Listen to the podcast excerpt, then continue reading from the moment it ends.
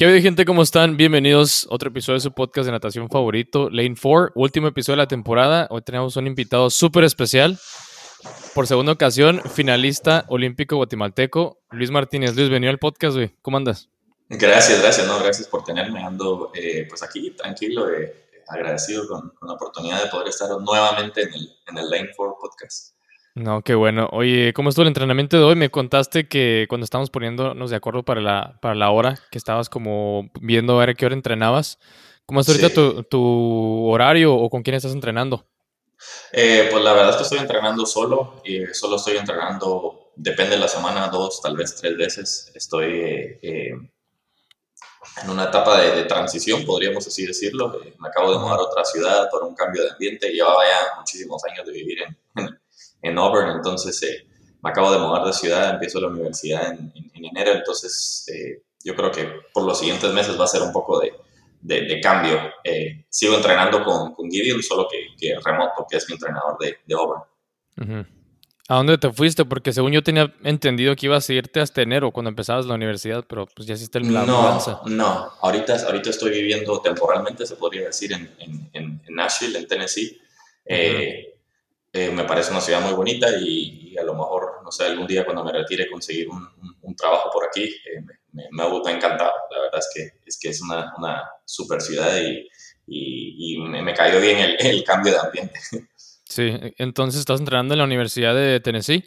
Estoy entrenando en la piscina, sí, en la okay. piscina. No de, eso es en Knoxville, ahorita estoy en Nashville, es la, la Universidad de Vanderbilt, en la piscina de la Universidad de Vanderbilt.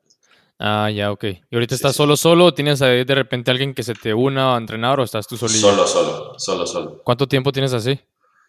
Eh, desde, desde los, después de los juegos. Ah, sí, te tomaste desde un tiempo, ¿no? Sí, me tomó un tiempo de literalmente no hacer nada. Eh, he estado haciendo deporte todos los días, simplemente no ha sido natación todos los días. Eh, pienso que es súper importante la, la recuperación no solo física, sino mental, después de ese año extra que nos echamos durante la cuarentena. Sí, no, definitivamente. ¿Qué, qué sí. tipo de deportes andas haciendo si no es natación? ¿Qué te gusta? Eh, he estado haciendo bastantes deportes de combate. He hecho, eh, hice box por unos tres meses. Ahorita he estado empezando a hacer eh, eh kickboxing, o sea, muay thai, uh -huh. cosas así, pesas. Eh, pero más que todo, de, deportes de combate. Eh, lo hice con mi hermano una semana que me, me fue a visitar en, en Auburn ha estado súper genial, la verdad. No, qué interesante. ¿Y cómo le haces para meterte ahí? ¿Buscas un lugar que enseñen eso o tú solo o, o, o cómo? No, sí, sí, sí, me voy a meter a un lugar donde, donde nos enseñan. Eh, he ido a tres lugares distintos ya, eh, bueno, una vez en Auburn, luego mm. aquí otro lugar, eh, pero tuve un problema en ese lugar y entonces me tuve que mover a otro lugar, pero pero obviamente eso es solo por, por, mantenerme en forma y por distraerme, ¿verdad? Obviamente la, la natación es, es, es, el deporte principal. Sí, claro, claro. Y entonces ahorita ya estás full entrenando otra vez o, o estás como que más llevándotela tranquilo todavía? Llevándomela tranquilo, o sea, los días okay. que voy a entrenar lo hago bien, ¿verdad? Eh, eso es súper importante. Yo pienso que en esta etapa donde estoy en mi carrera, eh, ya no es, es, es, una maratón, no es un sprint, ¿verdad? Todo, uh -huh. todo no, me lo estoy tomando una semana a la vez, un mes a la vez, un año a la vez. Eh, y, y, lo más importante para mí ahorita es, es, es disfrutar y que esté bien eh, mentalmente en lo, en lo, que estoy haciendo, porque es un deporte complicado, estar enfocado todo el tiempo. Sí, no, definitivamente. Y ahí entonces encontraste tu, tu maestría ahí en la Universidad de Vanderbilt. No, no lo voy a estar haciendo en la Universidad de Vanderbilt. Vander, yo vine a Nashville solo como, como un lugar para, para, para conocer, ¿verdad? Okay. No, yo no tengo familia en Estados Unidos, no tenía a ningún lugar donde mudarme realmente, para serte honesto. Eh. Mi maestría la voy a estar haciendo remota a través de Penn State okay. en eh, Engineering Management. Ya. Yeah. Entonces, de ahí tú sabes a dónde te vas a ir. ¿Te vas a ir a cerca de la universidad o, o a dónde te has pensado mudarte? No porque sé. creo que le contaste, vi la entrevista con Coach Alex en su, Latinoamérica, Zoom Channel. Sí. Y que andabas viendo a dónde te ibas. ¿Has pensado sí. ya para dónde o, o, dónde estás ahorita? Eh, pues por ahora estoy aquí por el siguiente año. Eh, ¿Por un año entero te vas a quedar ahí? Por un año entero, velo como una, un año sabático que no es sabático, porque sí. voy a estar entrenando y estudiando, pero nada más es, eh, no tenía lugar a dónde ir realmente, ¿verdad? Eh, entonces, ahorita estoy joven, eh, puedo descubrir cualquier lugar, ir a, ir a ver nuevas, no, nuevos horizontes, ¿verdad? Sí, eh, pero eh, la verdad es que donde, donde me lleve, eh, pensé en mudarme cerca de la universidad porque usualmente ofrecen, ¿cómo se dice?, internships y cosas así en la universidad. Y ah, ahorita, por ejemplo, nos acaban de hacer una encuesta esta semana acerca de, de carreras el, cerca de, de, en Pensilvania, donde está la universidad, pero eso yo creo que lo iré decidiendo conforme vayan pasando los meses. Depende qué, qué oportunidades se se, se, me, se me presenten. Obviamente tengo que ir a un lugar donde hay una piscina y pueda entrenar y cosas así. No, súper bien. Entonces, ahorita tu plan es entrenar solo por un año entero. Básicamente, sí. Wow. Básicamente, sí. No es fácil. Que fue básicamente lo que hice para, para juegos. ¿Ah, porque nosotros no teníamos permitido entrenar con el equipo por, ¿qué? 14 meses, algo así. Yo no, yo, no, yo no me metí a nadar con un equipo hasta mayo del 2021. Wow. Sí. ¿Y qué lo, pero tenías en tu entrenador ahí, me imagino, ¿no? En, en el deck. Lo teníamos, pero no, todo, no todas las sesiones. Yo diría que la mitad, nosotros teníamos dos entrenadores y la mitad de los entrenamientos estábamos completamente solos y la otra mitad ellos se separaban en dos. O sea que en verdad cada entrenador solo veía como 25% de nuestra preparación. Y cuando dices estábamos, ¿quiénes eran los que estaban ahí junto contigo entrenando? Éramos eh, Julie, que es de Luxemburgo, Santiago, eh, y yo al final, al principio éramos cinco, éramos dos americanas, la de Luxemburgo, Santiago y yo, eh, pero ellas, llega un momento en nuestros entrenadores en enero y nos dicen, miren chicos, ya no los podemos entrenar, se acabó. Eh, la universidad nos dijo de que no los podíamos entrenar, se quedan sin entrenador para juegos, básicamente. Entonces se pueden ir si se quieren ir, pero, pero no, ustedes no tienen entrenadores. Entonces las chicas estas de Estados Unidos dijeron, pues no vale la pena, ¿verdad? nos, nos retiramos y de enero a a, qué sé yo, tal vez fue en diciembre, perdón, y como a mediados de febrero, tal vez finales de enero, nos dicen, ah, no, no se preocupen, ya estamos de regreso. Y para ese entonces ya se habían retirado las chicas, pero no quedaba a discreción de ellos, en verdad fue eh, la, la, universidad, o sea, muy mal en ese sentido. Realmente no les importó que fuéramos nadadores eh, profesionales por, por, lo del COVID. Era por, por COVID, por lo que no quieren que los que entrenaran ahí junto con el equipo. Era por COVID, sí, por, por, restricciones de COVID, por miedo de que se cerraran las, las eh, eh, que se cerraran las entradas a los deportes, ¿verdad? Yo pienso que eso era lo, lo principal, de que estuviera tan mal, de que lo cerraran todo otra vez y luego ya no pudieran hacer dinero en el fútbol americano eh, cuando viniera agosto de ese año, ¿verdad? Que, porque los meses, vos sabes, pasan rápido. Entonces, ese, ese, era el temor que ellos tenían y querían crear una burbuja, pero nosotros no éramos considerados una algo importante para esa burbuja, por así decirlo. No, qué difícil. ¿Y no vieron como la opción de cambiarse a otro lugar a, entrenar donde así los aceptaran? Pues la verdad es que para mí eso no era una opción, no porque, porque no lo pudiera hacer, simplemente no se me hacía algo que tuviera sentido. Eh, el entrenamiento que estaba haciendo ahí me había funcionado, me había hecho mejorar muchísimo y no pensaba que era lo mejor para mí cambiar de entrenamiento ocho meses antes de los juegos.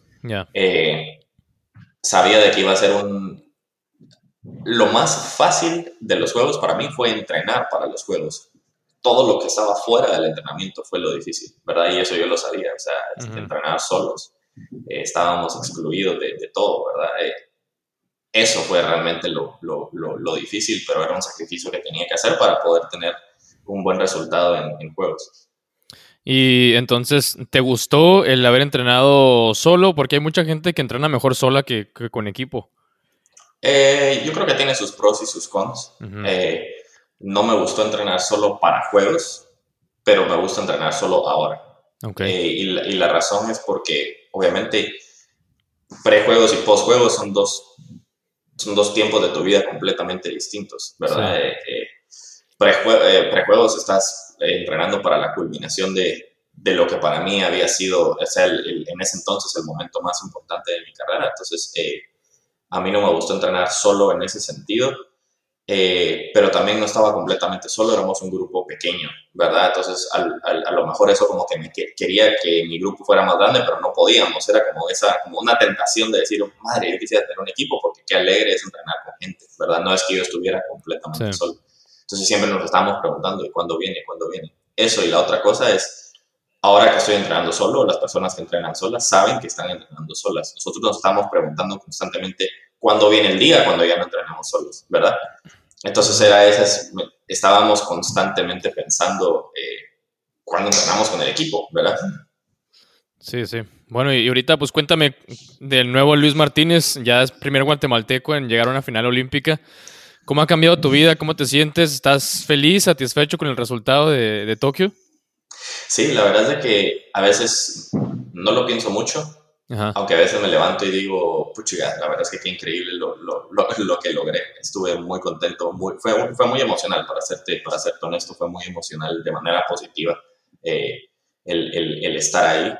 Eh, haber logrado eso fue, fue súper emocional, pero ahora que viene después, ¿verdad? O sea, que, que yo, yo, pienso que nadie te, te, te prepara Mira, yo siempre he sido una, una persona de perfil bajo eh, toda mi vida y, y, yo creo que con esto de la pandemia y que las personas estaban todas metidas en su computadora de la nada, esto se volvió una cosa muy grande en Guatemala. Eh, y, yo vivo a Guatemala y las personas te hablan, te preguntan, te piden fotos, cosas así.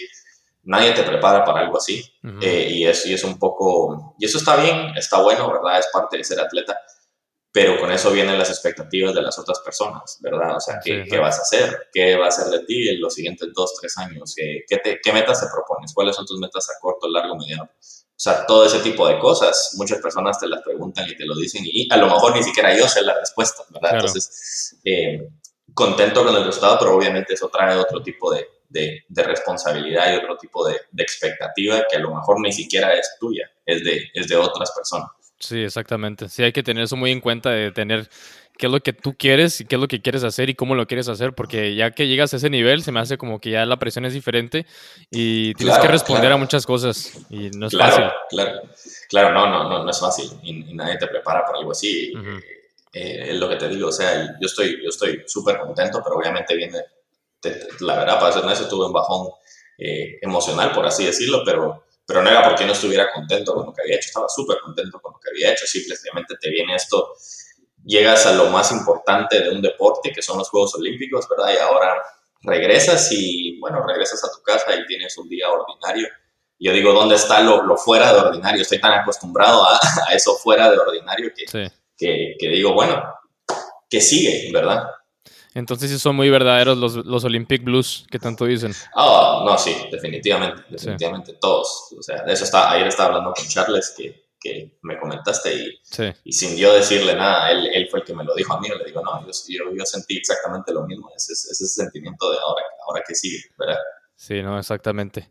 Eh, no sé si te acuerdas, pero en el episodio pasado que hicimos, es, fue hace como hace un año y medio de que estuvimos aquí en el podcast, sí, hace bastante. Y cuando terminamos, Pedro se despidió, dijo Pedro, nos, nos vemos en la final de Tokio, en la final olímpica. Sí, sí, sí. Buenísimo que, que, sí, que sí se logró.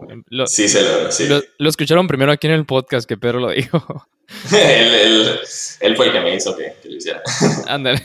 Oye, eh, bueno, pues hablando un poquito más de Tokio, lo más importante, lo que todos quieren saber, las camas de la Vía Olímpica.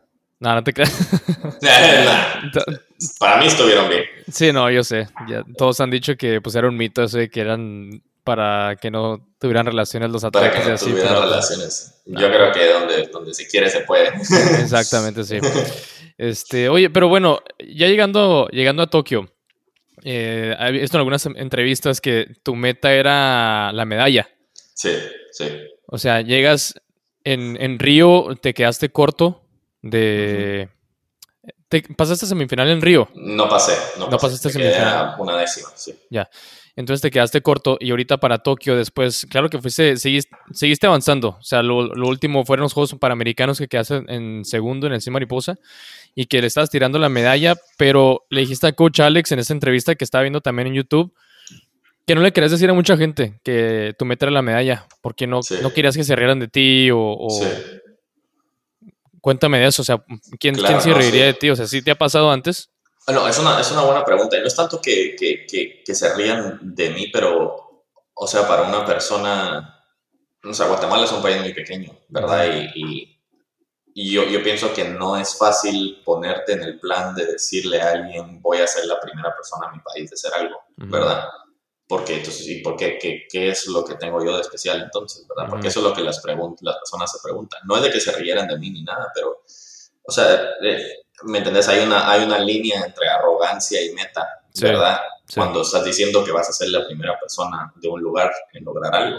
Eh, entonces, eso, eso es, es, es, es, y es bastante presión que te pones, te pones a vos mismo. Para mí es, para mí era algo que yo sabía, pero ni siquiera me lo decía todo el tiempo. Era algo que pensaba, era algo que quería, era algo que yo sabía que podía hacer, pero obviamente viene, o sea, ruido de todos lados, de noticias, que Swing Swam, que este chico hizo este tiempo, no sé qué, que fulanito, que menganito, pero, pero yo siempre he sido de la mentalidad de que para mí no me importa qué tiempo haces vos en un, en un time trial, ¿verdad? Yo les digo, yo les digo glorified time trials. lo que importa es qué voy a hacer yo en juegos y eso es lo que es donde realmente se, se, se, sacan los que son buenos a los que son excelentes. Quienes logran hacer esos tiempos en juegos. Entonces yo me mentalicé, yo no le voy a decir mis tiempos ni mis metas a nadie, yo sé lo que puedo hacer, yo sé que lo que realmente importa es qué hago en juegos, ¿verdad? Sí. Y con esa meta que, te, que tenías de la medalla y que no ganaste medalla, te quedaste como a que 34 centésimas. ¿Sí sabes exactamente o, o, me lo sé yo? No, no, tres décimas, 30 y pico centésimas. Sí, sí, sí. sí. te quedaste a, tres décimas de, de, la medalla. ¿Lo ves como un, un fracaso o, o para nada?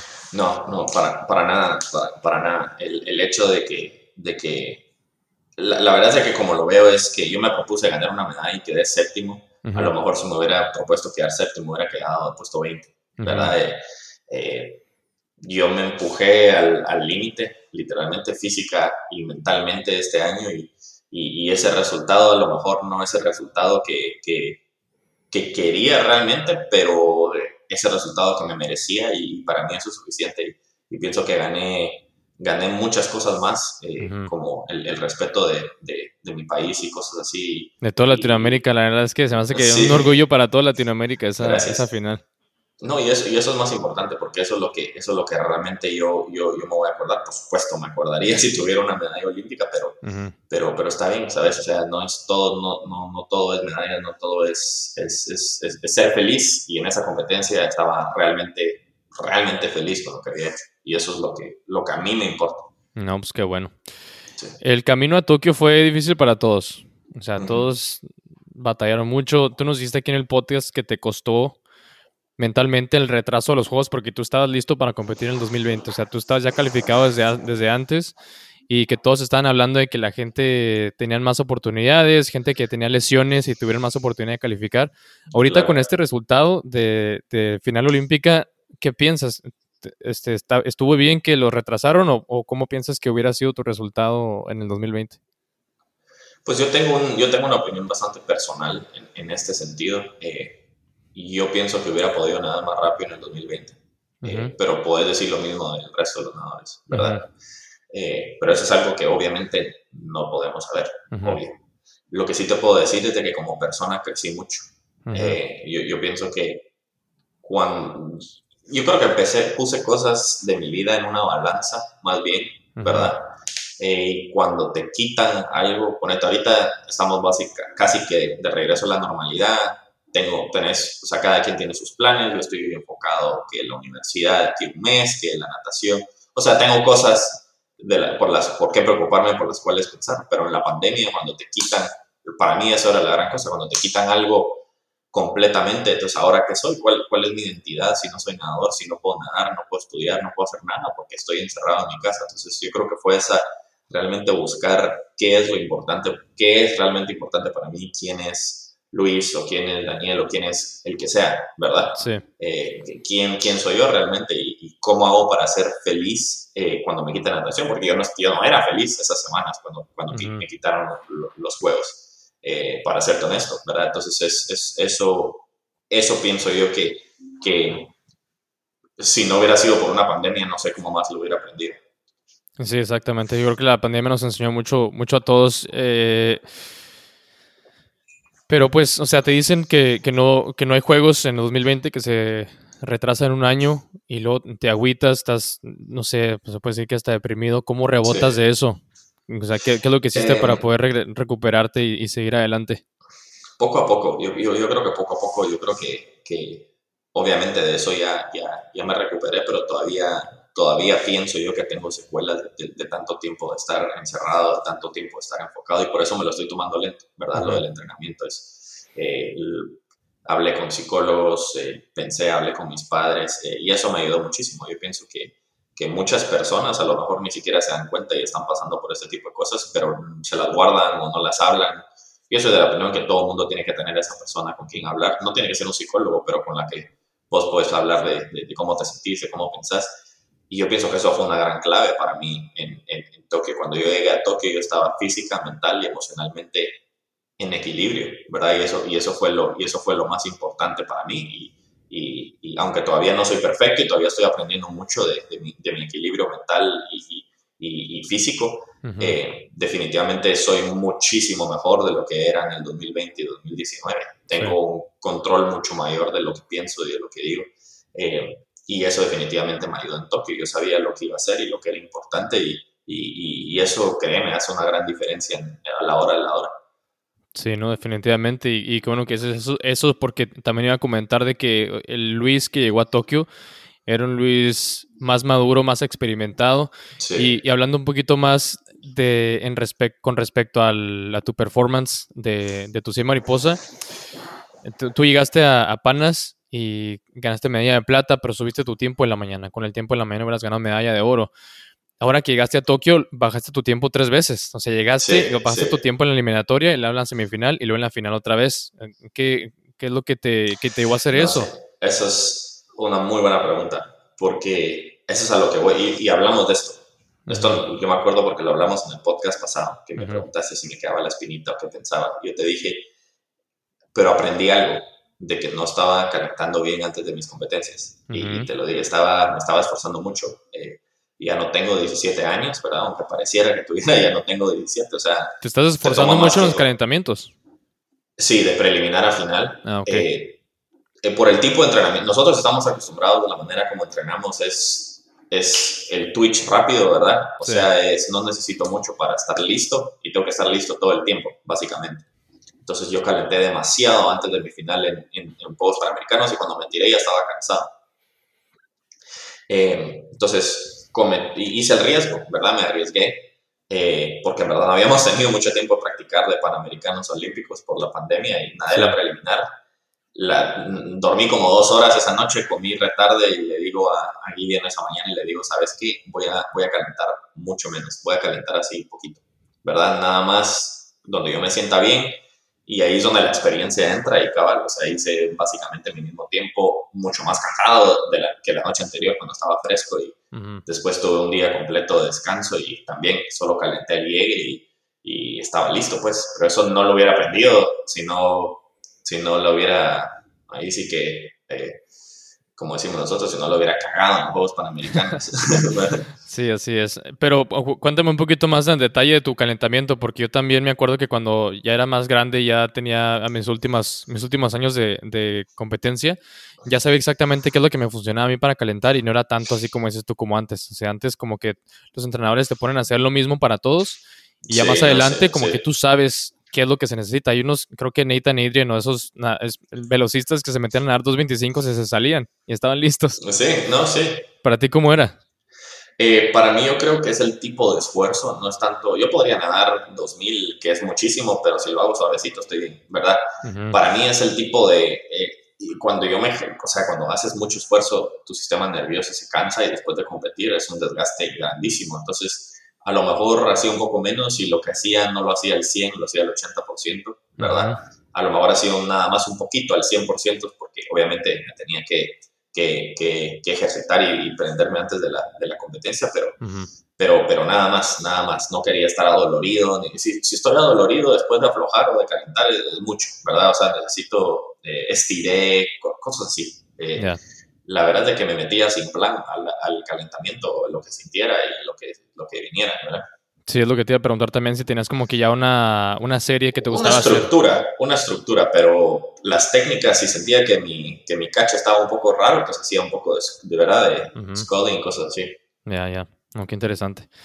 Y trabajo mental, le, le, comentaste también a Coach Alex que habías, habías trabajado en tu, en tu trabajo, en tu parte mental con lo de la pandemia y así, que también eso te había ayudado para, para Tokio. Sí, que, me dijiste que tienes un psicólogo, ¿haces visualización o, qué, tipo de entrenamiento mental haces? Em, para mí es solo hablar, ¿verdad? Para mí es, eh, realmente hablar las cosas que tengo en la, en, la mente eh, y eso es o sea, vos como deportista puedes, puedes, pensar, nosotros somos personas que siempre estamos pensando en metas, siempre estamos pensando en cómo mejorar, siempre estamos pensando en esto, en lo otro, en lo otro. Y a veces es, es, es, eso toma un desgaste en nosotros. Y la manera como a mí me lo describieron es, no puedo pensar diferente, no puedo actuar diferente a lo que pienso y pensar diferente a lo que actúo.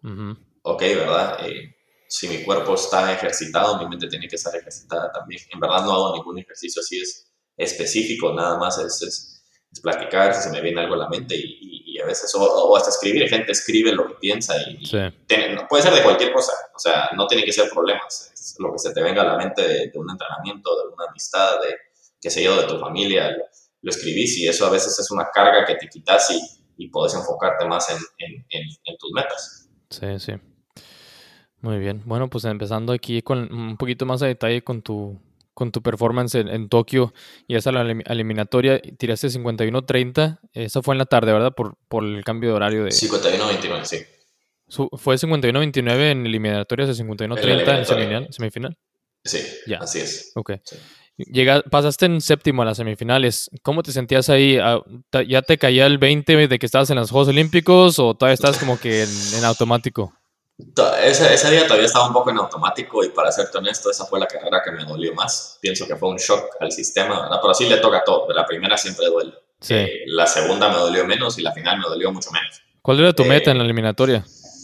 ¿Bajar tu eh, tiempo, calificar o darle all out? Bajar mi tiempo. Yo sabía que si bajaba mi tiempo ah, tenía grandes chances de pasarlo. Cuando llegué a la pared yo sabía que había pasado. o sea, ya, ya lo tenía, me sentí bien sabía que tenía a Charles Leclerc en la, en la izquierda y, y, en la llegada vi que le había ganado, o sea, sentí que su presencia estaba un poquito atrás, entonces dije, bueno, si, si, si él no pasa, no importa porque yo no pasé tampoco y le gané, eh, eh, entonces, eh, pero sí, la semifinal le sube bastante, la verdad es que estaba bastante tranquilo, bastante tranquilo. ¿En la semifinal? ¿No, no estabas nervioso ni nada? No, para nada. ¿Ibas atrás al principio? ¿No sentías como desesperación de que me van a ganar o no, la, no, la va a poder, no va a poder regresar o algo así? No, la verdad es que no. Eh, y, y, y, yo creo que es una...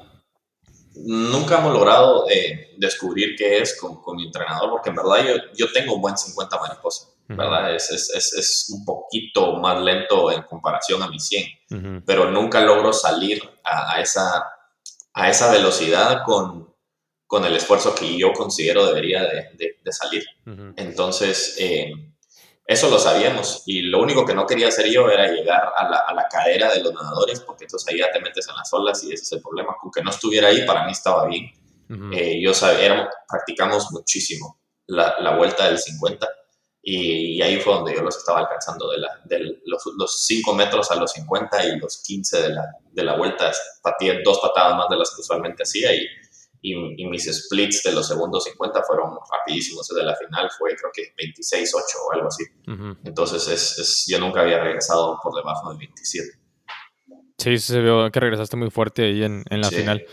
Pues eh, en esa, para la final calificaste por, por dos centésimas. O sea, una mejor historia que en Panas. En Panas se, sacaron la medalla por poquito y era por poquito pasaste, pero ahora tú fuiste el que, el que de hecho sacaste al al francés este, al, Metela, sí. Un monstruo. Sí, sí, sí. sí es, un, es enorme.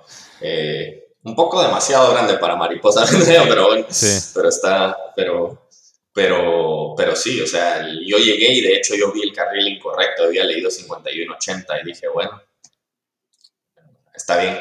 O sea, hice lo que tenía que hacer y, y luego vuelvo a ver y digo, no, o sea, hice 51.30 y, yo me había, había, visto la semifinal y vi de que habían hecho 50, 51, 51, 51. Entonces dije, no, justo, quito el cuarto y entro yo de octavo. Entonces sí, cabal. No, no, súper bien. Y, llegando ya a la final, primero me comentaste ahorita que, ¿cuándo fue cuando dormiste dos horas y que te, igual te fue bien en el... De la semifinal, a la, de, la preliminar a la semifinal, dormí tal vez dos horas, sí. Dos horas, o sea, eso es, eso es muy interesante porque siempre estamos como que tenemos que dormir bien y tenemos que dormir y muchas veces, si no es que la mayoría de las veces que nos van súper bien en las competencias, casi no se duerme. Y no es como que queremos decir de que no duerman antes de competir, sino que más bien, si en realidad no tienes una buena noche, no, no significa que no vas a tener una buena prueba. No, no, no, no, pero sí es importante tener noches anterior, ¿verdad? Yo soy de la opinión de que el problema no es desvelarte, el problema es desvelarte varias veces. Eh, yo sé que vos decís, bueno, pero lo que pasa es que la gente no, la gente a veces se asusta cuando no duermen bien la noche antes de su competencia, como decís, pero no es el fin del mundo, porque se han hecho las cosas bien previo a la, a la competencia, no, no, tiene, no tiene, somos jóvenes, pues no es de que nos vayamos a, Exacto. de que nos vaya a afectar tanto no dormir eh, la noche anterior. Eh, a mí me cuesta mucho dormir igual, pero, pero es porque estaba activado después de, de, de, la... Es que es imposible no estar activado después de una preliminar en los juegos. Sí, claro. Sí, de hecho creo que yo no me acuerdo alguna vez, creo que no me acuerdo de ninguna competencia importante en la que me haya despertado en la mañana y dicho, ah, qué rico dormí ocho horas. No, no, siempre se duerme, siempre duerme uno, uno duerme bien hasta que se acaba la competencia y está cansado. Ándale. Ándale. Y llegaste a la, a la final, ¿ahora sí estás nervioso o todavía no estás nervioso en la final? La verdad es que no tanto. Eh, pues obviamente estaba nervioso, pero yo creo que la falta de público eh, tuvo un, gran rol en eso. Eh, y no era solo yo, o sea, no es de que no estuviera nervioso, o sea, yo sabía dónde estaba, pero, pero o sea, sí sucede. El entrenador me dijo, mira, me toqué que pescar para, para darme cuenta que estoy en juegos, porque, no lo podíamos creer. Y, y la verdad es que no me di, no caí en la realidad que iban a dar la final de Juegos Olímpicos hasta que yo era la primera persona en salir y te dicen los, los que anuncian, bueno, ahora nos toca la final olímpica de, de, los 100 metros mariposa. Y ahí fue cuando dije, esto es, es como un sueño, es como surreal, ¿verdad? Es, es, es eh, uno nunca, antes de tirarte, uno, tú nunca sabes cómo te va a ir, ¿verdad? Entonces, y yo sé que todo para mí es eh, tiene que ser automático, pero a la vez no, es, esa falta de, no saber predecir qué es lo que va a pasar, que eso es lo que realmente te pone nervioso. ¿Te lo habías imaginado cómo era en la final olímpica? Sí, sí, sí. ¿Y era cerca o mejor o más o menos ahí? como, el, el, hype, por así decirlo. Sí, o sea, el sentimiento en el que cuando te nombraron tu nombre, Luis Martínez de Guatemala, final olímpica de 100 mariposa, ¿cómo era esa experiencia? Que, yo pienso que eso fue muy bueno, pero mejor fue el saber que había clasificado a la final. Eso, es, eso, sí fue eh, el saber que, que, había llegado donde, donde pensé que nunca iba a llegar y poco a poco eh, lo vi un poco más posible. Eso fue, eso, yo creo que eso fue el probablemente el, el, momento más feliz de mi vida. ¿Y cómo lo manejaste? Ya, ya que, ok, llegaste a, tocaste, pasé a, final, te regresas a la villa, comes, ¿hay algo que haces diferente o todo lo haces igual que siempre? ¿Qué, ¿Cómo te estás sintiendo tú en ese momento? Eh, pues muy contento, obviamente. Em, Nervioso de, de, Porque ya habías bajado tu tiempo en la mañana bastante. De tu, de tu mejor era creo que 51.74. 44. 51-44, ok, has bajado tu tiempo a 51-30, eh, 51-29 pues en, las, en la eliminatoria. De ahí, ¿cuál, ¿a qué le tiras? O sea, porque hiciste un mejor tiempo en, Juegos Olímpicos. Le estás tirando 50. Definitivamente 50. Y la razón es porque, primero que todo, yo había sacado la primera competencia, la primera carrera del, así como decimos aquí, out of the way, ¿verdad? Que ya, ya es suficiente. Yo sabía que la primera me iba a costar. Eh, y el hecho de que había hecho 51-30 cansado, como te digo, no había dormido, me sentía cansado, realmente estaba cansado. lo, sentía en el calentamiento, estaba, me, costaba más hacer eh, lo que había hecho la noche anterior. Eh, yo dije con 24 horas de descanso, o sea, de fijo, de fijo bajo mi tiempo, ¿verdad? Eh, ahora que ya está mi cuerpo activado y así lo fue, me faltó un poco para hacer 50, pero, pero o sea, se me hizo mucho más fácil la final, mucho más. Entonces la expectativa era hacer 50 en lugares en sí, no nomás estabas como tirándole a, lo mejor que tú puedas hacer o estabas tirándole a un lugar. Y, yo me acuerdo, yo le dije a mi mamá, porque hablamos, 58 va a ser medalla de bronce y justamente fue 50-79 o algo así, ¿verdad? Eh, entonces, si digo, si hago 50, quién sabe, ¿verdad? A lo mejor alguien se resbala, no sé, se le entra agua a los lentes, no, no, ¿verdad? Sí, sí, sí. Ni siquiera, ni siquiera Caleb tenía garantizada la medalla de oro. Entonces, en verdad no se sabe, ¿verdad? Ahí todo está el que el que aproveche la oportunidad. Así es. ¿Tú cómo, cómo clasificas esa carrera para ti? Una carrera, porque hiciste mejor tiempo, porque fue una carrera perfecta. ¿Tuviste algo que piensas que a lo mejor pudiste haber hecho mejor? Eh, yo creo que tal vez eh, aflojaba mucho, o sea, sí, poniéndonos muy técnicos. Para mí fue una carrera perfecta, ¿verdad? Eh, pero si nos ponemos muy técnicos, yo creo que hubieron 10 metros de los 25 a los 35 de los primeros 50, Donde, donde aflojo mucho porque empiezo a, a, ver la pared y empiezo a mentalizarme de que tengo que tener una buena llegada para la vuelta. Entonces como que me empiezo a, a cortar un poco. Okay. Eh, pero a lo mejor eso es el precio que tienes que pagar para tener una buena vuelta y, y salí de la vuelta y el segundo 50, eh, o sea, sí me sentí muy bien. Eh, la llegada, perdón, la llegada, una llegada malísima. Yo creo que ahí fue la diferencia entre... No me hubiera cambiado el, lugar, pero sí hubiera hecho 50, pienso. Te, de hecho, te iba a decir eso, porque para mí las dos, la vuelta y, las, y la llegada, fueron un poquito largas. No tanto así que dijeras tú, ay, se quedó muy largo. a lo mejor yo porque soy súper crítico en la natación y que me encanta y, y, lo veo bien, pero ¿tú no lo sentiste larga las dos, la vuelta y la llegada o nomás la llegada? La vuelta la sentí bien, la vuelta la sentí bien. La llegada sí, larguísima, la sentí larguísima y cuando la vi dije, no estuvo tan mal, esa era la decisión, no podía tomar otra abrazada, ¿verdad? Y tampoco podía estar tan enojado porque fue el segundo 50 más rápido de, de, mi vida. No creo también de que hayan sido tan malas las dos y que haya logrado hacer eso con 24 horas de diferencia, ¿verdad? Exacto. Eh, algo hice bien, ¿verdad? sí, no, exacto. Sí, no, no, malas, malas así no fueron, te digo yo, porque pues yo me, me sí. enfoco mucho en esos no, pero detalles. razón, sí. Estuvo, sí, tener, no, sí estuvo, no, estuvo, no fue lo que tenía que hacer. Sí.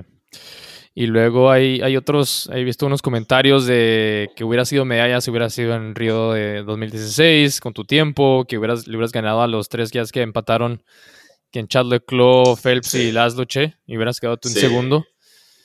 A mí, no sé, o sea, el mundo avanza y tú vas avanzando junto con él. Entonces, a la hora de la hora, todos están ahí a dar su mejor esfuerzo, todos van a ganar. Y creo que, creo que tú dijiste que tu familia estaba viendo los rankings ya cuando tiraste 51 por primera vez, algo así de que mira, que no me hace falta tantito esto para una medalla de, Juegos Olímpicos, pero pues en realidad no funcionan así las cosas. Si te pones así de técnico, yo hubiera ganado medalla de plata en... De hecho, ahorita me puse a pensar, yo hubiera ganado medalla de plata en el 84, en el 100 dorso. en el 84. Entonces, pues, ¿cuándo, ¿cuándo paras, verdad? O sea, en realidad todo el mundo sigue avanzando y tú tienes que avanzar con el mundo porque si no te quedas ahí, hubiera y el hubiera no existe. No, claro, claro. No, sí, definitivamente eh, el hubiera no existe y, y, yo lo digo, o sea, eso nada más es un testamento a lo, a lo, a lo mucho que evoluciona la natación, eh, a lo mucho que ha evolucionado eh, todos los estilos, ¿verdad? pero yo creo que ahora con, con, con, con Caleb y que, que, ha movido esto a, a otro nivel, ¿verdad? para mí es más gratificante decir de que soy parte, como vos decís, de este movimiento que me estoy moviendo con el mundo de, de, la natación a este nivel, que, que, decir hubiera ganado una medalla de plata hace, hace cuatro años, ¿verdad? Eh, el, yo pienso que las personas lo vieron así a lo mejor porque era Michael Phelps y todo el mundo sabe quién es Michael Phelps, ¿verdad? Sí. Pero en verdad Michael Phelps nadaba muchos eventos, ¿verdad? Eh, si, si, así lo hubiera sido, ¿verdad? Que hubiera hecho ese tiempo hace cuatro años y hubiera, y hubiera, y lo, y lo hubiera ganado. Ajá. No sé, ¿verdad? Pero como te digo, o sea, es, es, es, no, es, no es la manera de verlo definitivamente, es, es más estar contento que, que logré estar donde, donde estuve en el presente. Exacto. Sí, y, y de hecho creo que está viendo otra entrevista de, en, en, YouTube de, creo que se llama Casa de Adulto o algo así. Ah, Casa de Adulto, sí. Sí. Y estabas comentándome, se me hizo súper interesante cómo creo que estaban comparando tu resultado con Phelps y que no sé qué, pero que tú dijiste que Phelps era el nadador perfecto en el momento perfecto de la historia y eso fue lo que lo, lo hizo ser tan importante porque él fue el que revolucionó la natación y, y, por eso es que ahorita está avanzando tan rápido porque todos están diciendo como que porque él sí puede y todos los demás están tan atrás. Entonces, claro, claro. a mejorar. Tú, yo pienso que eso, tú puedes ser el, el de Latinoamérica. ¿Tú no crees? O sea, porque ahorita están todos que no Luis Martínez llegó a la final olímpica este, ¿cómo? O sea, todos estamos, venimos de lugares muy, muy, similares, ¿sí? Sí, claro. Entonces estaría muy interesante si, si tú eres no quiero decir el, siguiente Michael Phelps latinoamericano, pero el, primer Luis Martínez que, que, hace como que catapulte la natación latinoamericana. Pero, pero eso está bien, pero eso está bien, ¿verdad? Es, es, es, es eh, eh, qué bueno que, que, que, así sería. Lo, a lo mejor tal vez en mi país, ¿verdad? Me gustaría que, que así fuera en mi país, no sé, a nivel Latinoamérica. Latinoamérica tiene muchos, muchos, muchos nadadores buenos. eh, pero eh, me gustaría, aunque sea una persona que, que se lo tome como, bueno, Luis Martínez, guatemalteco, creció en Guatemala, no, la de Guatemala, flaquito y todo lo que quieras, ¿verdad? Logró hacer lo que, lo, lo que podía hacer, bueno, porque yo no, que estoy en, a lo mejor yo también soy guatemalteco de la misma piscina, soy flaquito y también lo puedo hacer, ¿verdad? Eh, eh, hay muchas cosas por detrás de, de, de todos esos calificativos que te hacen a ti apto para poder ser un finalista olímpico. ¿verdad? Así es. Um, no, pues muchas felicidades. La neta es que un orgullo para toda Latinoamérica. Todos están así súper pendientes y que Luis, sí, no, final. No, qué, qué, bien, qué emoción. Oye, y la otra cosa que te quería, que quería platicar contigo era de, tu libro, El Nadador. Qué interesante. ¿Cuándo se te ocurrió hacer un libro? ¿Por qué? Desde, no sé, cuéntame de eso. ¿De dónde nació esa idea? Eh, pues el libro me tardó dos años escribirlo. De hecho, lo empecé a escribir antes de Juegos Panamericanos. Eh, yo creo que por, por ser de, sí, lo platicábamos con mis papás, o sea, México es un país enorme, es un país súper avanzado a comparación de, de, Guatemala, eh, pero obviamente nosotros, nosotros como guatemaltecos siempre hemos intentado eh, como que llegar al siguiente nivel y a lo mejor hemos tenido muchos obstáculos o nosotros como atletas hemos tenido tal vez vidas, no es que sean difíciles, a mí yo pienso que he tenido una vida relativamente fácil, pero a lo mejor fuera de ordinario, de lo ordinario, ¿verdad? Eh, yo pienso de que tengo cosas que compartir y, eh, para personas jóvenes en, mi país o, adultas, la verdad. Eh, y, si, y si puedo motivarlos o, cambiar la vida de, de, aunque sea uno, para mí eso ya era una victoria. Eh, no, no, te quiero hacer spoil del libro si lo vas a leer, ¿verdad? Pienso que podríamos hablar de él por una hora porque hablo de muchas cosas, en verdad se trata de muchas cosas.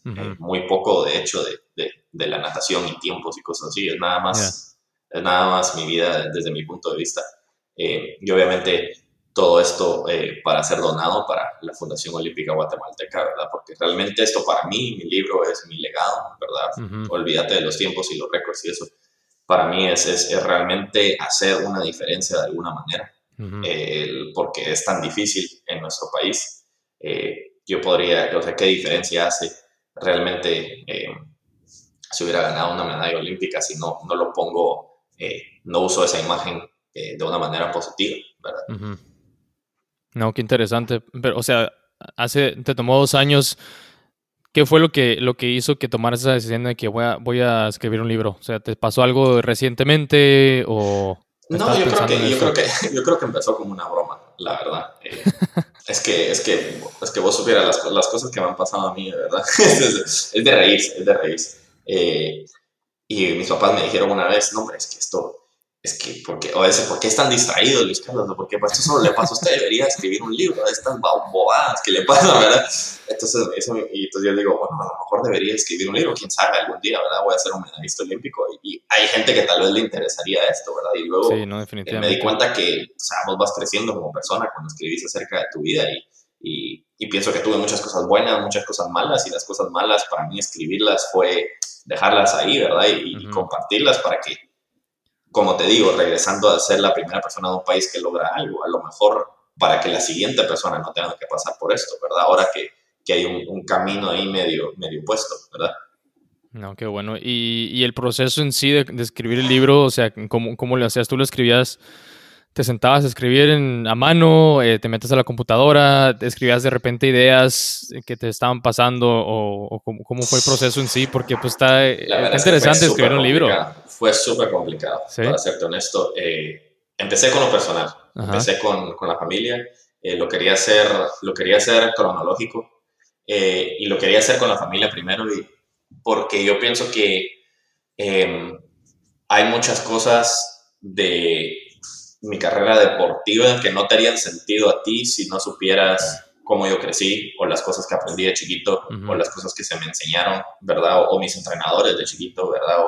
O, las motivaciones de nuestros papás. Estoy seguro que nosotros todos como atletas, nuestros papás son parte importante, ¿verdad? Y para mí era súper importante que este libro no fuera solo de mi persona, ¿verdad? Es, es una experiencia y darte cuenta que los atletas tenemos todo un equipo atrás. Y yo escogí personas importantes en mi vida o que, o que tienen, tenían algo importante que, que, aportar en el libro y ellos tienen su parte en el libro también. Ah, qué interesante. Eh, entrenadores, compañeros de equipo, eh, hombres, mujeres, adultos, niños, mis hermanos, ¿verdad? Todas estas personas que, que, ven la natación de una manera distinta, ¿verdad? Para compartir con las personas, porque no solo es acerca de mí, es, es acerca del deporte en general, qué es lo que realmente a ti te deja. Entonces empecé con lo personal, empecé con la familia, eh, y una vez salí de eso para dar la base de quién soy yo, o sea, quién es Luis Carlos, ¿verdad?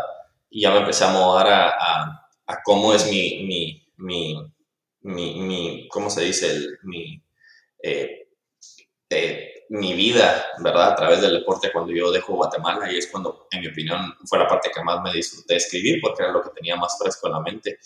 Eh, y llegar, transferirme, o sea, eh, un montón de cosas.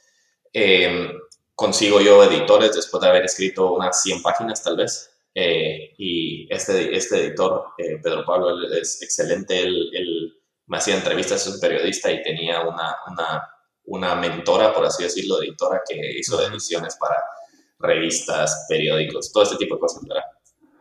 Deportivas, también columnistas deportivos y, nos sentamos y ellos han sido excelentes, ¿verdad? Excelentes para darle este libro eh, para que se pueda leer fácil. Yo no soy escritor, pero al mismo tiempo no perder la voz de que esto es un, escrito por un tipo de 25 años, pues yo no soy eh, eh, Stephen King, ¿verdad? Entonces, entonces para que no se perdiera esa voz, ¿verdad?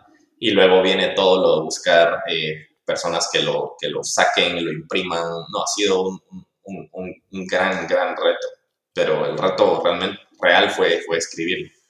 No, qué, qué, interesante. Y luego todas las ganancias del, del, libro van a la fundación esta, entre barrios Hoodlings de ahí de Guatemala. Sí, sí. Que es parte de la Fundación Guatemalteca. Olímpica Guatemalteca. Ándale, la sí. Fundación Olímpica Guatemalteca. Sí. Y, y porque me, me, gusta mucho, la verdad es que esta idea se me hace excelente. Y, y el, cuéntanos un poquito de la, de la fundación, qué es lo que hace y por qué decidiste escoger esa fundación para apoyarla con todas sí. las ganancias. 100% de las ganancias se van del, del libro. Claro, claro, 100%. Eh, nosotros sabíamos que queríamos hacer algo especial con, con eso, uh -huh. ¿verdad? Eh, simple y sencillamente las, las personas que dirigen esa, esa fundación o, o, lugar, como lo quieras ver, uh -huh. eh, fueron personas que en algún momento para mí salvaron mi carrera deportiva. Eh, yo cuando me graduó, eh, pues obviamente no tengo, no, no, tengo apoyo de la federación, porque ahí lo, lo leerás, ¿verdad?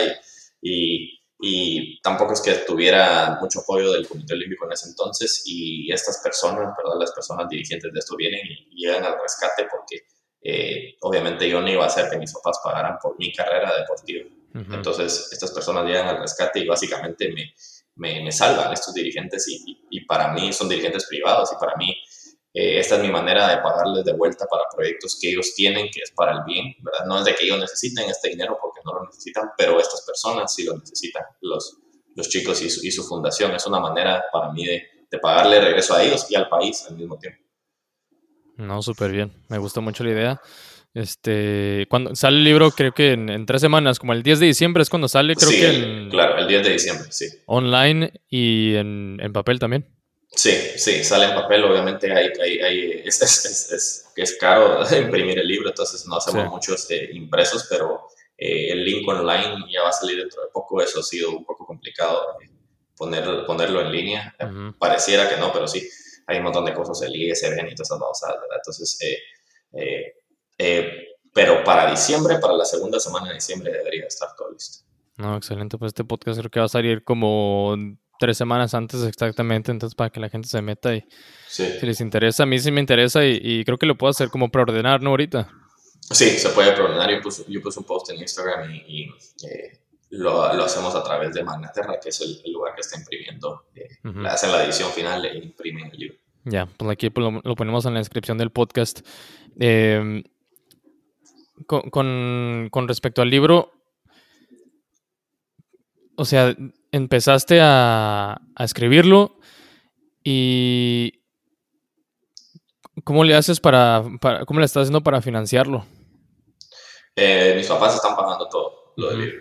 Eh, están pagando absolutamente todo. Eh, De hecho, yo les ofrecí poner, poner mi parte, ¿verdad? Les dije, hagámoslo 50-50. Eh, pero para ellos esto fue como que su regalo para mí, ¿verdad? De, de, después de Juegos Olímpicos. Y, y, y, nosotros nunca hemos sido de regalos en mi familia. Eh, siempre pensamos de, o sea, no recibíamos muchos regalos así de Navidad, de cumpleaños, todo era mi regalo era por ponerte que me llevaran al colegio, cosas así, ¿verdad? Sí, sí, sí. Entonces, pero entonces me permití recibir este regalo de ellos, ¿verdad? Y, ellos han financiado todo esto. Entonces, eh,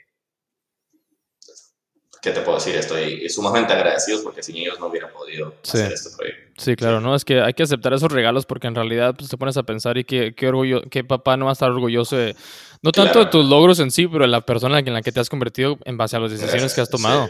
O sea, hay que aprovechar porque en realidad es, es, muy bonito. A mí se me hace, pues nosotros no somos papás, pero sí. fuera que si tuviéramos un hijo y, que fueran así de este tipo, pues nosotros encantados de, pues de darles y de regalarles y así. Y qué mejor que, que lo acepten. Claro, claro. No, la verdad es que no aceptaron mucho medida tampoco. sí, sí. No, pues qué bueno. Ahí, ponemos en, el, en la descripción del, del podcast el, el, link para que se meta la gente por si les interesa. Y ahorita, ¿qué, viene para, para, Luis Martínez? Ahorita estás empezando tu, maestría en enero de Administración de Ingeniería, ¿verdad? Sí, así es. Eh, dijiste en la entrevista esa de casi adulto que querías como enfocarte ahorita más en tu educación y no sabías si ibas a ir al mundial de, del año que entra. Claro, claro, claro, sí. O sea, ¿no, no se puede hacer los dos? ¿O, o cómo? No, de que se puede, de que se puede, se puede. Ok. Pero... Eh, como te digo, me, lo estoy tomando lento eh, por el aspecto, el aspecto mental. Eh, yo pienso que a mí me encanta nadar, ¿verdad? Pero cuando después de Juegos Olímpicos pienso que poco a poco se va perdiendo esa chispa, ¿verdad? Y no es de que la chispa no esté ahí, lo que pasa es de que hay que darle un poco de tiempo para que se prenda otra vez, ¿verdad? Y, y, han sido cinco años, o sea, han sido cinco años muy, muy complicados y la verdad es de que físicamente estoy muy buena en forma, o sea, estoy en súper forma, estoy haciendo un montón de deporte, o sea, físicamente yo podría entrenar aquí en un mes y te aseguro que en un mes ya estoy en forma otra vez, pero no se trata de eso, se trata de cuando estoy listo para estar en la forma de la natación nuevamente y eso mi entrenador ha sido excelente en ese, en ese aspecto, me dicen, si no tenemos que estar entrenando nueve veces a la semana, sino tres, hagamos las tres, ¿verdad? Hagámoslas bien, hagamos tres y cuando yo esté listo para regresar y meterle a full nuevamente, entonces lo hacemos. Pero mayo, el problema es de que los, los, el mundial es súper cerca en mayo, ¿verdad? Entonces, eh, y empiezo la universidad en enero y el problema es con mis notas malísimas. A mí me aceptaron por, porque les caí bien, ¿verdad? No por las notas, a mí me aceptaron porque les caí bien. Pero si no tengo 3.0 de GPA, adiós, ¿verdad? Entonces, eso, eso también es importante. Yo no voy, a vivir, no voy a vivir de natación toda mi vida. De hecho, apenas vivo de natación ahorita, ¿verdad? Entonces, sí. Eh, ya por fin te graduaste de la Fundación Martínez, que nos platicaste en el otro Ya, no, sí, ya me gradué hace, hace, un par de años, pero, pero, pero tengo mucho que repagarles, ¿no? Entonces, entonces, sí. No, pues qué bueno. Entonces, ¿sí, te han abierto las puertas un poquito más tus resultados recientes con la natación para que te llegue más apoyo para seguir entrenando? Sí, no, definitivamente. Definitivamente. Ahorita me están apoyando, me están apoyando a full. Eh, a full, a full. Entonces, eh, pero como te digo, no es que sea millonario tampoco, pues, ¿verdad? Entonces, eh, y eso se acaba, eso se acaba y, y, todos nos ponemos viejos en algún momento, entonces para mí también, y a mí me gusta estudiar, me gusta la educación, ¿verdad? Me gusta lo que voy a aprender, estoy emocionado por, por aprender eso, o sea, pienso que es bueno eh, tomarme un tiempo para, para realmente enfocarme en, lo que yo quiero hacer de aquí a 10 años, ¿verdad? En vez de, de aquí a 10 años yo no voy a ser un nadador y, y, y, para mí yo soy de la opinión de que cuando el día que yo termine de nadar, termine de nadar y ya no quiero regresar a eso nunca más. Qué miedo. Sí, sí, sí. O sea, pero ni siquiera, ni siquiera ir al, o sea, veré competencias, pero no me va a interesar que fulanito, que menganito, ya yo voy a estar en otro, en otro aspecto, sí. Sí. Sí, de hecho yo empecé, cuando me, recién me retiré, yo todavía no me quería retirar y estaba todavía súper involucrado y, y pendiente de todos los resultados. Y ahorita conforme se va ocupando más la vida en otras cosas, ya, no, ya, no, ya no regreso tanto a ver tantos detalles de, los, resultados. Claro, claro. Y ahorita soy súper fan de la ISL, pero no, no he podido verla tanto como hace eh, pues años. Tienes otras cosas que hacer. Exactamente, sí. ¿Y qué es lo que quieres hacer con tu, con tu ingeniería? Carrera en ingeniería, eh, maestría en administración de ingeniería. Sí. ¿Qué, es lo que te gustaría hacer? Pues yo pienso que puedes ir a, distintos aspectos. Eh, la, manera, la manera como te lo puedo describir es cómo, cómo supe yo que era lo que, que yo quería hacer esto. Eh, una vez conseguí una, una, una, entrevista, ahí sí que por, por, un conecte, por así decirlo, ¿verdad? una entrevista con esta, esta compañía que se llama Icon en, Houston. Eh, y eh, yo no sabía qué era lo que ellos hacían. Yo solo sabía que eran ingenieros y yo iba a hacer una entrevista con esta compañía para algún día tener un trabajo ahí o un internship. Ni siquiera era por un trabajo. Un posible, posible candidato para un internship. ¿Cuándo, fue esto? Esto fue, eh, creo que antes de juegos iba a ser un internship este verano. Ah, era para un internship eh, en el 2022. Para un posible internship. No, no sucedió, ¿verdad? entonces, estaba ahí y y me dice, yo les pregunto, bueno, mi pregunta para ustedes es, ¿qué, hacen ustedes en el, en el, día al día? Y ellos me dijeron, bueno, nosotros somos una compañía que hacemos los, las, eh, las pantallas en, las, en, los, en los estadios de fútbol americano. Y yo le dije, ah, qué excelente. Y ellos me dijeron, pues nosotros nos levantamos en la mañana, trabajamos con un grupo de equipo, nos dan datos y nosotros de esos datos damos, no sé cómo dice, insight, ¿verdad? Damos, eh, damos eh, es convertir básicamente números, ingeniería, en consejos. Es, como un, es como ser un consejero de, de, datos. Entonces, y trabajamos con un equipo y supervisamos personas y, y, o sea, me fueron describiendo su trabajo y eso para mí fue, pucha, esto es excelente. Es, es, como, es como trabajar en equipo, es como un, es como un college team environment, pero, pero, pero trabajando en la vida real. Pero ahora sí te pagan en vez de tu, eh, Ahora sí me pagan. Entonces yo le digo, ¿y ustedes qué son? me dice, nosotros somos eh, engineering managers. Y yo le digo, ah, no debería de haber una, una carrera en eso porque me encantaría aprenderlo, ¿verdad? Ahora, si mi vida me va a llevar a ese lugar, que es lo que a mí me gustaría hacer, ¿verdad? Eh, ese tipo de, proyectos eh, sería excelente. Eh, pero, pero ahí sí que donde, donde me, lleve, me lleve mi carrera. Sí, no, qué bueno, porque muchas veces los nadadores como que no, no, no tienen bien claro qué es lo que quieren hacer después de la natación, entonces siguen extendiendo su carrera más y más y más. Este, Ryan Lochte Ah, sí, sí, porque no sabe qué hacer. Sí. sí, entonces qué bueno que tienes eso bien, bien claro porque pues hasta yo cuando me, cuando me, me, retiré tampoco tenía muy claro qué es lo que quería hacer, pero pues qué bueno que, que, tienes ahí la mente en claro y no se, no se te hace como que esto es algo que yo pensaba siempre, o sea, que estabas nadando tanto tiempo y que tu, tu, experiencia laboral no, es, no va a estar ahí cuando te termines de nada. si te le estás tirando a 2024, vas a tener ya 29 años. Claro. ¿Qué es lo que piensas hacer para compensar eso o has pensado en, algo, en, en eso? No, lo pienso todo el tiempo y, y, la verdad es que no es algo bueno eh, y por eso me estoy tomando este tiempo, ¿verdad? Si tengo que hacer un internship, lo voy a hacer, si tengo que hacer experiencia laboral, lo voy a hacer y, y, voy a trabajar la natación alrededor de eso, ¿verdad? porque, eh, o sea, he tenido experiencias no muy buenas, especialmente con, porque un internship es algo excelente, ¿verdad? Ahora que estamos hablando más específico, puedes entrenar y puedes hacer las dos cosas. Sí. Eh, pero no te van a dar internship si no tenés experiencia. Yo sé que suena tonto, pero no te dan experiencia si no tenés experiencia, y menos si no tenés las notas, las cuales yo no las tengo. Entonces, o sea, no tengo la de ganar, algo tengo que tener, ¿verdad? Es algo que pienso todo el tiempo y, y, la manera como la afronto es, pues obviamente, sacando notas ahora, esperemos buenas, ¿verdad? Y ahora voy a tener otra, otro, otra, otra carrera por la cual puedo hablar, ahora voy a ser una persona mucho más especializada en algo, ¿verdad? Y a lo mejor eso me va a abrir otras puertas, por eso, por eso es de que este, este siguiente semestre o dos son súper importantes para mí. Eh, ya hice lo que tenía que hacer en juegos y estuve súper contento, pero ahora, al menos por los siguientes meses, me tengo que enfocar en, en, el futuro.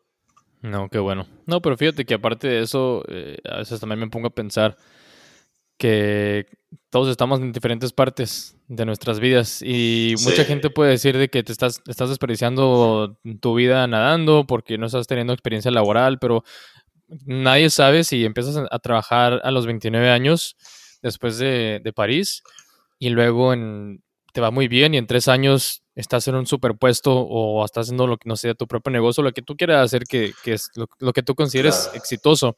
Y hay gente que empezó a trabajar a los 22 años y siguen en el mismo trabajo por 10 años. Entonces, en realidad, no es. Todos estamos en diferentes partes de la vida. Nunca se sabe, nunca Exacto. se sabe. Y yo pienso que. Yo pienso que con que estés en, el, en, el, en la mentalidad correcta con lo que estás haciendo, pues eh, eh, está bien, ¿verdad? Como vos decís, o sea, yo puedes empezar a trabajar a los 29 años, que si sos una persona motivada y, le demostras a tus, a, tus compañeros de, de, trabajo, supongo, ¿verdad? Que, que realmente quieres mejorar, malo no puede ser, ¿verdad? Exacto. Sí, sí. Algo me está pasando a mí así ahorita, fíjate, porque está, ah, ¿sí? sí, estaba yo en una empresa, era, era la empresa del papá de mi esposa. Ajá. Entonces estaba, en, estaba trabajando, pero no era, no era muy difícil, era un trabajo medio X. Y ahorita empecé a trabajar en una empresa nueva en enero de este año y pues otro, otro, otro nivel. otro nivel, entonces sí, sí, ahorita estoy trabajando con puro señor, o sea, puros señores que podrán ser mis papás. Todos, tienen 25, 30 años de experiencia en la industria y yo llego a un, un, bebé, imagínate. Entonces estoy batallando, pero pues ahí vas poco a poco y, y pues me gusta ahorita lo que estoy haciendo y... Qué bien, qué bien. Sí, entonces por eso a veces me pongo a pensar eso, que la gente que ahorita sigue nadando, es, es importante que, que, piensen en lo que van a hacer después de... Que en el futuro, salvo que sean millonarios, el dinero no, no, no, no dura y no es que todo sea dinero, yo sé que sigo hablando de esto, pero lo que que también tienes que poder vivir, ¿verdad? Claro, exactamente, ¿no? Sí. sí. la calidad de vida también es muy importante. Pero entonces, París 2024 sí está en tu mira. Eh, sí está en mi mira, pero voy año por año. Ok. Ok. Y ahorita, ¿cuál sería tu... Dices que a lo mejor el mundial, a lo mejor no. Para entrenar para el mundial, si es que sí se hace, ¿cuál es tu enfoque para bajar de ese 51-0 que, yo creo que el siguiente paso es 50 en el 100 mariposa. Definitivamente el primer 50. ¿Cuál, sería tu enfoque? El, primer 50, yo creo que tenemos que... Eh, ah, yo creo que cuando llegas, a, cuando llegas a, esos, a, esos, a esos tiempos es puros detalles, ¿verdad? Sí. Eh, seguir haciendo lo que estoy haciendo para a lo mejor hacer un poco menos de, de, de lo... De, nosotros hacemos un montón de threshold, que es un montón de, de, repeticiones a un esfuerzo fuerte pero largo eh, y tal vez meterle un poco más a, yo soy una persona chiquita, entonces necesito un poco más de, de fuerza en los primeros 50. Y yo creo que es encontrar ese balance, ¿verdad? Entre cuánto estamos haciendo de, pesas, ¿verdad? O de, o de, esfuerzo, power, y cuánto estamos haciendo de, resistencia. Eso que hice un poquito mucho de resistencia y un poco menos de, de, front end. Entonces necesitamos buscar ese balance para, para poder eh, hacer las dos bien, a la perfección, básicamente, porque para hacer 50 tenés que tener un, un, 100 de mariposa casi perfecto. Sí, sí. No, pero pues qué bueno que la verdad es que viendo las cosas positivas de, de, de tu situación es que si estás entrenando solo, como que no tienes esa presión de llegar con el equipo, independientemente de si puedes o no, por a causa de, de la escuela. Entonces, si estás entrenando solo, sabes que hoy no, no, no va a poder entrenar a las 6 de la mañana, pero puedo entrenar a las 10 de la, mañana. Hora que pueda, a la hora que pueda, sí. Sí, no, eso, es bueno. Y aparte ya no se necesita tanto kilometraje como dices tú. no, no, ya a mi edad ya, ya no, o sea, 3.000 está bien. Ándale. 3.000, 2.000 está bien. Así nos estabas diciendo, este, dijo ahorita que creo que escuché el, el podcast que, que grabamos eh, nosotros y le estaba diciendo yo a Gisela, Gisela, ¿es Gisela o Gisela? Gisela, Gisela, Gisela. No, qué vergüenza. Yo le digo Gisela, yo le digo Gisela. Dice que es Gisela. Y yo diciéndole Gisela. No, Gisela está bien, yo le digo Michi. Ah, bueno, pues. no, es que no se enoje. No, me cayó súper bien la, la no, verdad. Está de buena onda. Oye, bueno, pues muchas gracias otra vez, Luis. Eh, no, gracias, Luis. Te lo agradezco mucho por, por darte el tiempo de platicar otro rato. Muchas felicidades por, por, los logros. Y lo mismo así como le, hice le dije a Gisela que los logros son importantes y, y son padres, son padres de platicar sí, así. Claro. Pero las decisiones, las decisiones que han tomado ahorita como, como personas y las personas que se han convertido, pues es en realidad lo que se, lo que se admira más y es lo que van a, es lo que se va a reflejar más durante toda su vida, porque la carrera de natación se acaba y ya se acabaron los resultados. Claro. Pero la, la, persona en la que ustedes se convierten por todo lo que, lo que han vivido es lo que, es lo que se va a seguir reflejando. Entonces, pues felicidades, es admirarse para, para, ti, para, para Gisela.